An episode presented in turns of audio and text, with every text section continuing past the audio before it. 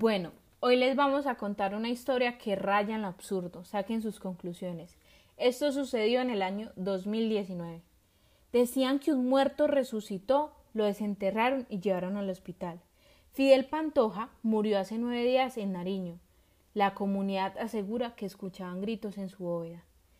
Esto es un milagro, un milagro de Semana Santa, gritaban durante la noche, de este martes por todas las calles del corregimiento de Llorente, en Tumaco, Nariño.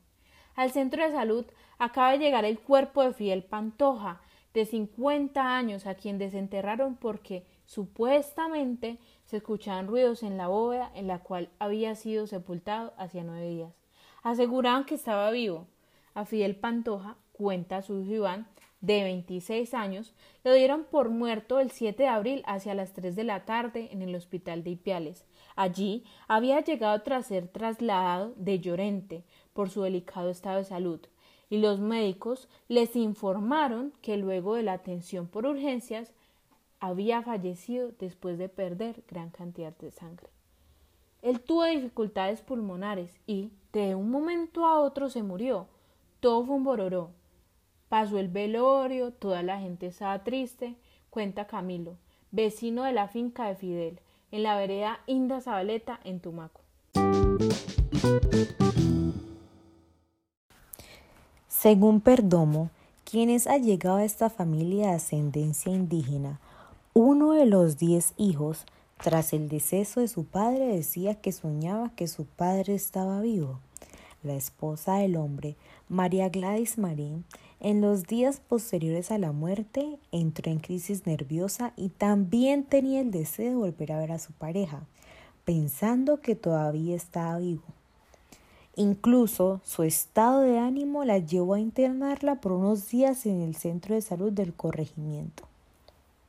Cada noche de estos nueve días, sus hijos intentaban consolarla, entre ellos Iván le insistía que descansara y la consolaba en esos duros momentos.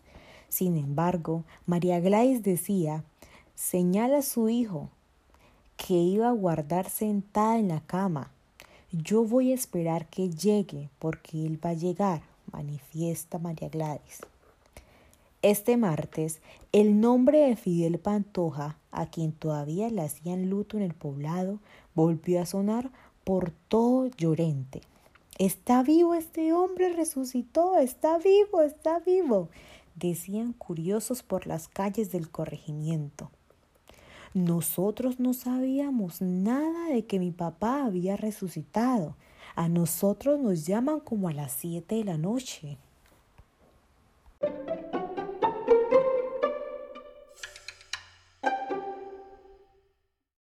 Según la policía de Tumaco, algunas personas llegaron de visita al cementerio y escucharon en la bóveda donde estaba sepultado Fidel Pantoja ciertos ruidos extraños, al parecer gritos, por lo que decidieron romperla para ver qué estaba pasando.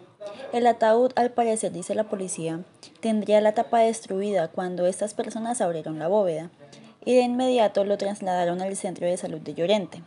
Allí el cuerpo es examinado por el personal médico y lo encuentran sin signos vitales. Sin embargo, por la insistencia de los curiosos, quienes insistían que Fidel había sido resucitado, lo remiten al Hospital San Andrés en Chilví, Tumaco donde de nuevo señalan que el hombre no tiene signos vitales. Tanto para las autoridades como para los habitantes de Llorente, no deja de ser extraño que el cuerpo no estaba en estado de descomposición, parecía casi intacto, solo quemaduras en su rostro, pues en Tumaco por la humedad es más fácil que esto ocurra con celeridad, dicen.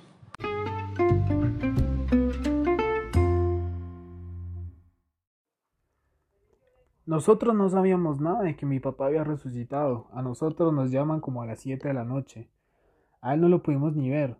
Tampoco sabíamos dónde lo habían llevado. Hoy, miércoles, nos informan que mi papá estaba muerto, que ya no había nada que hacer. Cuenta Iván, hijo de Fidel. La familia de Fidel Pantoja no encuentra explicación a lo que pudo ocurrir con su padre y por el momento seguirán con el luto. Entre tanto, las autoridades competentes realizarán la respectiva necropsia al cuerpo, con lo que se buscará esclarecer las causas del deceso las aseveraciones de la comunidad eran ciertas o no. De esa manera, indagarse si Pantoja estaba en un estado de catalepsia.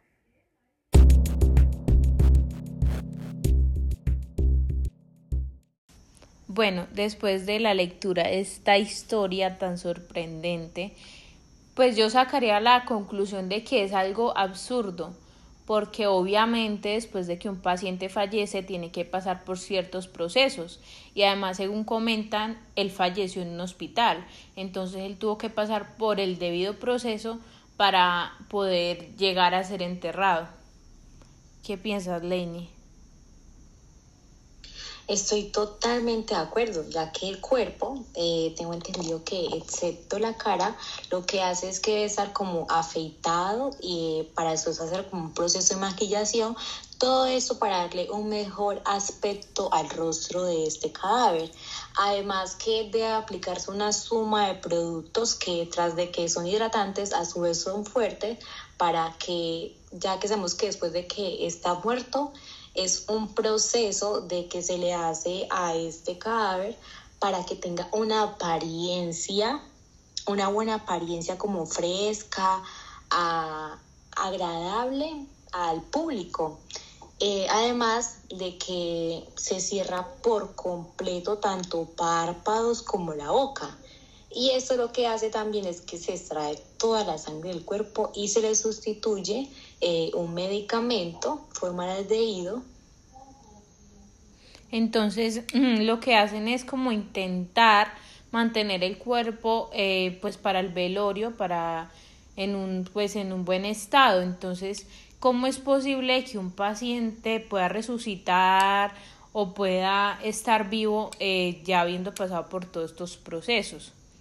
Entonces, no sé, según la lógica, que es pues de lo que yo me guío, es algo muy improbable.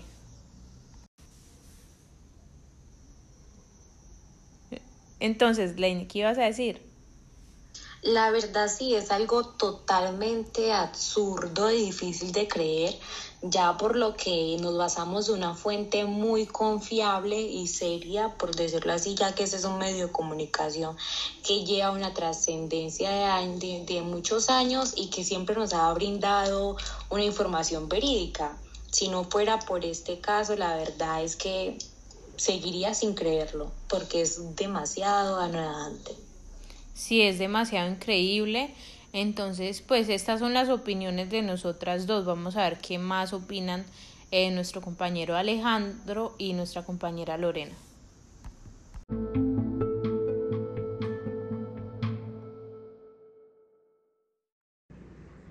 Algo que me parece interesante es saber cómo el cuerpo de don Fidel no presentaba ningún signo de descomposición ¿Y por qué la tapa del ataúd estaba totalmente destruida? Si sabemos que la madera es muy resistente, es muy dura como para haberla destruido. Aunque también miremos de que fueron nueve días los que les había enterrado. Y hay mucha consternación en esta comunidad. Yo me imagino saber una de esas historias que es tan descabellado pensar de que hubiera revivido una persona ya haber pasado por los procesos que mis compañeras hablaron y no sé, o sea, es algo muy difícil de creer de que estuviera nueve días vivo, o sea, es algo muy descabellado, muy loco.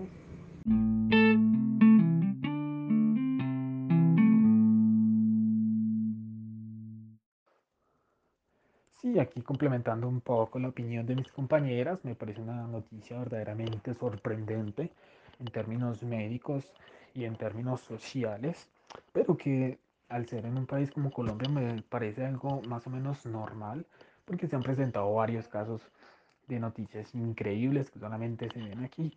¿sí? Hay noticias absurdas como esta. ¿sí? Obviamente, pues esto tuvo culpa de terceros, como pueden ser los miembros del hospital, al no hacer bien los exámenes, la policía al no actuar, los miembros del cementerio al no hacer nada al ver una persona que estaba haciendo ruidos y tal. Entonces, pues, tiene muchos terceros esta historia. Y, pero bueno, ya no hay nada que hacer, las cosas son así.